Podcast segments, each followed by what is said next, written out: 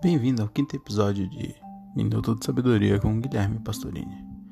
É, hoje foi um dia que eu não aprendi literalmente nada, então eu fiquei entre ler um, uma fanfic do mundo corporativo ou uma fanfic de Crepúsculo.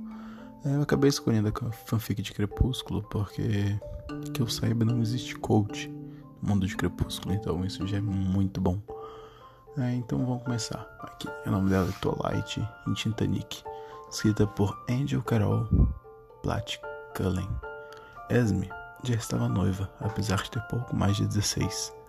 Iria se casar com Charles, um rico herdeiro de uma fábrica de ferro. Com um casamento e seu dote, a família dela iria salvar-se da ruína. Mas Esme não amava Charles. Ele era rude e diferente. Opa, caralho e diferente com ela. Quando não estava em público, ele agredia e a violentava sexualmente.